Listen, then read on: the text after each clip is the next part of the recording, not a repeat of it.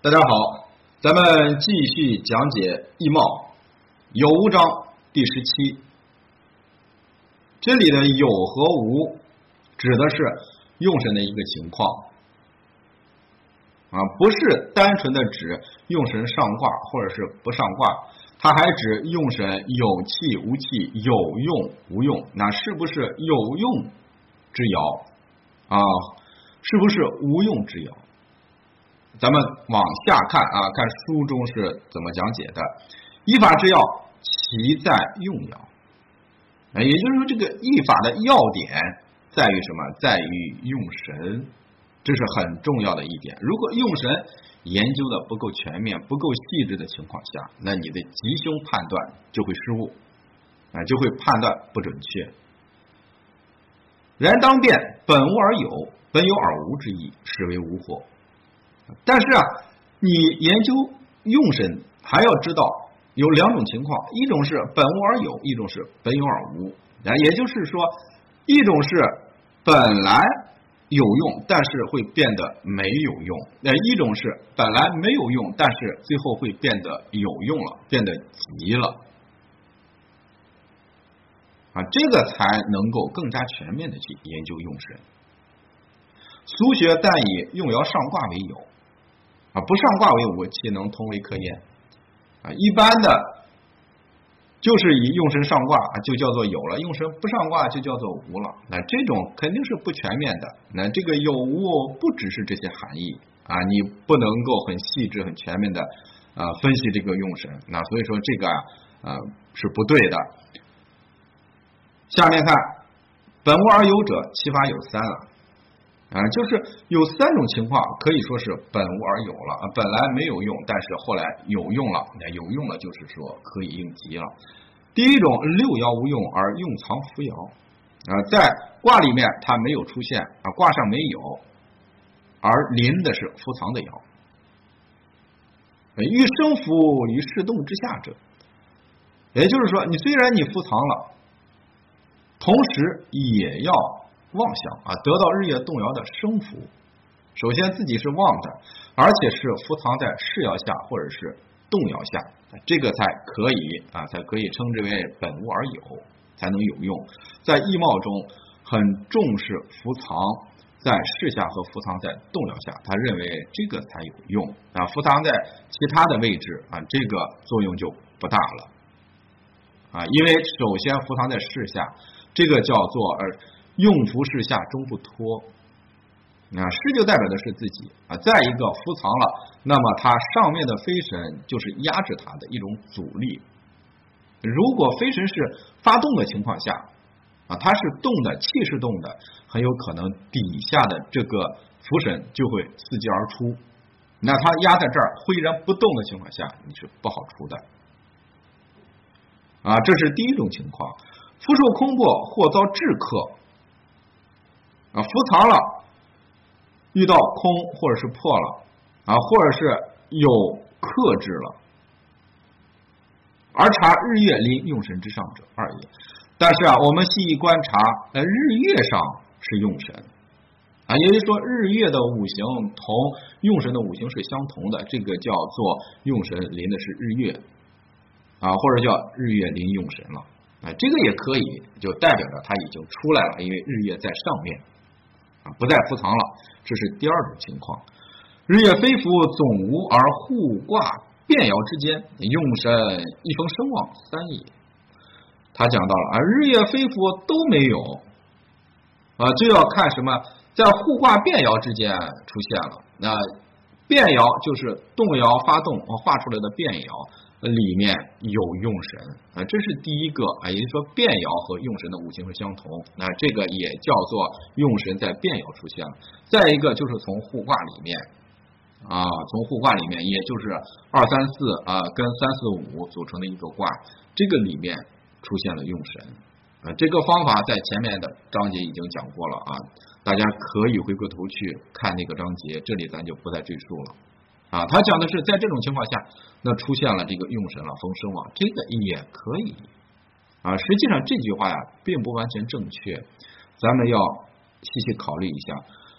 一个卦摇出来以后，啊，即使用神不上卦，那么在伏藏的里面肯定会出现啊，因为伏藏的爻是在本宫的手卦去找的本宫的手卦肯定是六亲俱全的，你不会说非福全无这种情况是不会出现的啊，所以说他这样说并不是很合适啊，并不完全正确啊，以非啊，就是说一啊非无而福有。啊，就一种情况是非神啊卦里面的这个爻没有，但是福藏的有。那以非无而日月有。再一种就是这个飞神里面没有啊卦里面没有，但是临的是日月。再一个就是以飞伏日月啊无而互变有。啊，讲的就是第三种情况啊，在互变啊变爻里面或者是互卦里面会出现了这三种情况，非重于伏啊。当然了，在卦里头直接出现的这个是最重要的。伏重于日月啊，即使临的日月，那么你如果是伏藏在世爻或者伏藏在动摇情呃下的情况下，这个也要去看，那它要比临的日月要重要啊。再一个变重于护也啊，变爻要比护卦里面啊找出来的这个用神要重要。那变爻啊，这就是说在变爻里面的用神。要比互卦里面找出来的这个用神要重要，它分了一个轻重缓急啊，这个就便于咱们去分析去判断了。本有而无者，其法亦三。呃，本来有，但是啊，实际上是没用了，最后变的也有三种情况。用虽上卦，正值月破矣。上卦了，被月冲破了，那个就没有用了。那他认为是没有用了啊，实际上不完全是这样。因为月冲破了，冲破有几种情况啊？你比如说，单纯的申月的寅木，那就是冲中带克啊，这个就是破了。这个可以说在一定程度上没有用了。但是还有一种情况，单纯的一种破，你比如说反过来，寅月的申金，那就是单纯的一种破啊。这个有用没用，还要看卦中爻以及日对它的一个升伏克制情况。如果其他的都是生产的，也不见得就没用。还有识破的时候嘛，对不对？所以说，你识破了以后，为什么会有应期？应期就有吉或者是凶，你根据它的旺衰。那这里一说，就破就是没有用了。实际上前后矛盾啊，跟其民其他方地方啊所讲的理论所讲的一种说法是矛盾的。所以说这个。不是很全面。再一个就是说土与土之间的，它实际上还有一个帮扶的作用啊，不见得就是一定是没有用。那其他的日月或者是呃这个日或者是动摇又去生了它了，那为什么就没有用？是不是？你等到识破的时候，那不就应急了吗？啊，所以说书上呃不管是哪本书，包括易墨这本书，它有一些观点也是前后矛盾的啊。所以说，咱们通过视频讲座的形式把它讲出来啊，让大家解惑啊，更加具体呃，更加辩证的去学会这本书里面的知识。这是一种情况啊。再一个，死绝无救啊，衰而欲寻空二也啊。那当然了，死绝无救，没有救了，又休求又寻空了，这个是没有用了。那二也，发动交伤啊，日月互克三也啊。再一个就是你虽然出现，但是发动了。你跟变出的那个爻是克的关系，化回头克了，或者日月动摇有来克你了，你没有气，那这个肯定也是凶的啊，也是凶的一种情况啊。呃，后面这两句还是正确的啊，前面这句话是有待考量的啊。但是啊咱们在这部视频里面啊，主要是讲的易貌这本书的知识思维。啊，有一些错误的地方，咱们可以指出，但是呃，重点咱们还是要讲解易貌啊。所以说，有一些知识点啊，不会完全的展开的，哎，因为重点是讲解易貌。那咱们有个别的呃想到了啊一些知识点啊，想到了一些问题，或者是在听讲座的时候呃又出现了脑子里头闪现了其他的问题，你可以记下来啊，回头再问我啊，加右上角的。我的微信号啊，或者是 QQ，或者是加到咱们的公众号里面，那里面会有更多的知识可以帮助大家啊，丰富大家的呃知识面啊，帮助大家的理解。再往下看，此皆用神受伤也，呃，然当全其浅深轻重你这个就是指的用神受伤了，实际上就是指用神遭受克制、行空越破，没有气了，休囚了。这个肯定从吉凶上来说，直接就为凶了啊！你不管是非福不非福了啊，这个呃，就是说根据用神的浅深轻重来判断，自无而有者，来世喜之，去世为之。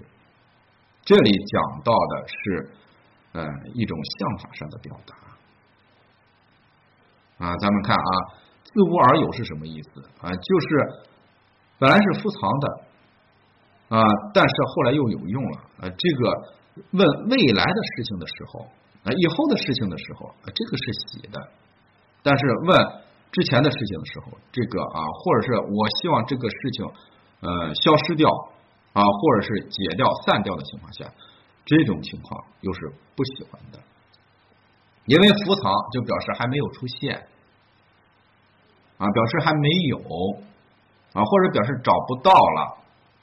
啊，表示这些含义啊，这是伏藏的相法上的一个表达啊。你这个伏藏了，东西找不见了，那那也叫做伏藏了；人找不见了，也叫伏藏了啊。或者这个人没有精神了，脑子迷糊了，这个也叫做伏藏了啊。精神状态不佳，这个也是伏藏。这个人不能走路了，卧病在床了，也叫伏藏啊。或者说是呃，这个人有意躲避某个事情。也叫做伏藏啊，或者说这个事情你目前还没有出现，也叫做伏藏。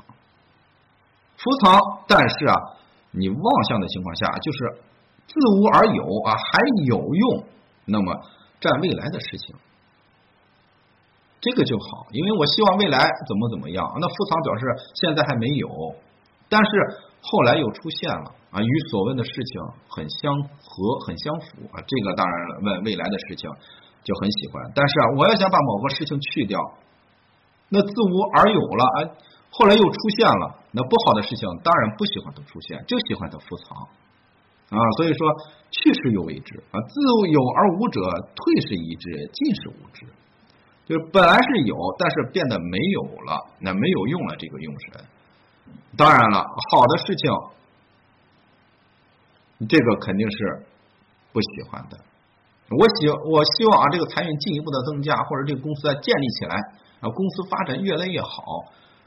那本来在卦上出现了，但是又变得没有用了啊。逢旬宫月破，死绝无救了，或者日月来克了，那就后来变得没有用了。这个肯定是不好的啊，尽是物质嘛。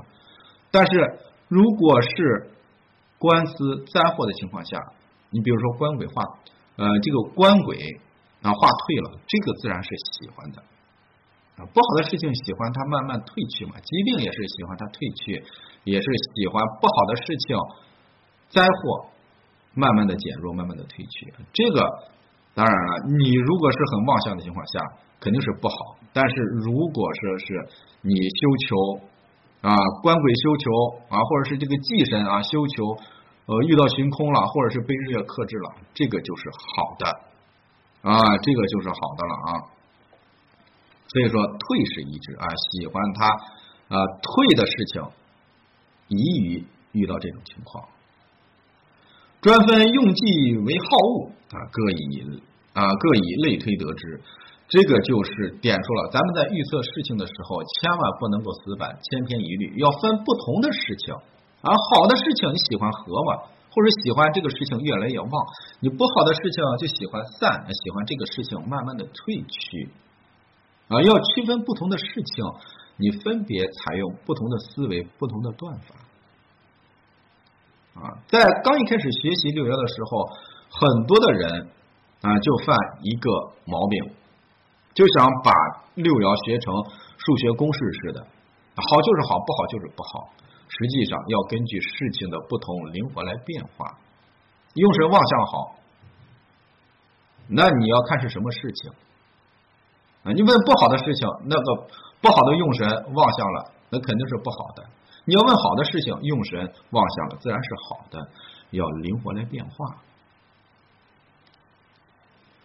自有啊自无而有者，功名荣禄意外遭逢。财离子嗣，晚年呼吁啊！本来没有没有的事情，那本来也不在乎啊，或者是本来觉得没有希望的事情，自无而有了，这个就说明你这个后面会突然有了。啊，或者是意外的遭逢了，或者说是晚年啊比较晚的时候，你又遇到了功名，遇到了发迹的时候。啊，也就是说意外之财，所以说这里就给咱们介绍了一个啊相法上的一个断法，哎，伏藏啊，但是又有用了。这个就是说，有的时候你这是一个意外之喜啊，啊，本来你不敢奢望的事情，好事就掉到你的头上了，啊，这个就叫做啊自无而有的一种灵活的用法。呀，咱们的思维一定要活跃起来啊！啊，听的时候啊。一定要不停的转动咱们的脑子，而官非灾倒一起无端。那有不好的事情的话，本来没有，突然又有了，这个就是说无端之灾、无妄之灾这些不好。那这个肯定是不好，需要注意了啊。也就是说，你肯定有一些你意想不到的灾祸会出现啊，你这个需要特别注意啊。这个是不好的啊，无端之灾嘛。啊，自有而无者反此推之，那自有而无的你就反过来推，那把思维倒过来，反过来一推，你给人去判断，那么这个就是准确的了。凡推用神，虽欲动线独发，若不逢妄象及有之无救，均为无稽之战，学者审之。说到用神的情况下啊，你就算你出现了，那发动了，但是如果是。很羞求，又遇到动摇或者是日月的克制，并且没有元神来解救的情况下，你从衰亡上直接判断它就是凶的了啊，不用再去看有无了啊，这个不必拘泥于这些，还是要以用神为主啊，依法之要，其在用爻，本有而无，本无而有，皆非。啊，皆非常战。那盖人事之变，贵身之不测，良有之，非深思取细，非得那非易得趋避之正也。这个就是讲的啊有和无，实际上就是阴和阳啊，就是六爻里面的阴阳啊。六爻里面是有阴阳啊，有太极啊，它的。根源就在于易经啊，六爻就是从易经产生出来的一种方法啊，所以说你如果不了解易经的情况下啊，单纯的学六爻，有的时候学的不是很明白、很透彻啊，所以说一定要把这个阴阳观念一定要学好，阴和阳不只是啊，咱们就常一个阴一个阳嘛，一个前一个后嘛啊，就是这么简单。实际上远远不是这样！你作为一个概念的话，它是很简单，但是你能不能够把这个思维应用到解卦里头？你就看这个，那这一章讲的就是阴阳观念的一种应用啊，它叫做有和无。实际上，你对于用神吉凶的判断，那或者对于相法上对于细节的一些判断，它就很讲究了。哎，这就是阴阳观念，那阴阳思维的一种应用啊！我在。呃，以前的一些公开课里面讲到过阴阳啊，讲专门拿出一节课来讲阴阳。实际上它远远不是啊有无相生、难易相成、长短相形、高下相倾、阴生相合、前后相随这些概念上的东西，更多的是要告诉咱们要学会这样的思维来理解。啊这个阴而呃阴极而阳生，阳极而阴生，这个里面有很深奥的道理。你把这个搞懂了以后，你理解六爻的时候，你就会理解的更深刻。啊。改人事之变，这你预测不同的事情要以类推之，不同的事情，不同的思维啊。啊，鬼神之不测，良有之。什么叫鬼神之不测？也就是说，有很多情况下它是有玄机在的啊，不是这么简单的啊。你有的卦明明望向了，为什么没有成？明明卦里头用神出现了，也发动了，为什么最后会失败？这个里面它是有玄机的，所以你必须进行深思熟虑啊，不断的反复的去分析，你才能够得到真正的结果，你才能够得到真正的趋避之道啊！啊，这还是强调的啊基本概念啊阴阳五行之间的一个变化啊五行相生啊阴和阳大家都认为很简单，我发现很少人去真正能够把阴阳五行观念去应用到这个思维啊去应用到，很多人都知道方法，但是这个思维变成自己思考问题的一个方式啊还是不多这样的人啊，希望大家。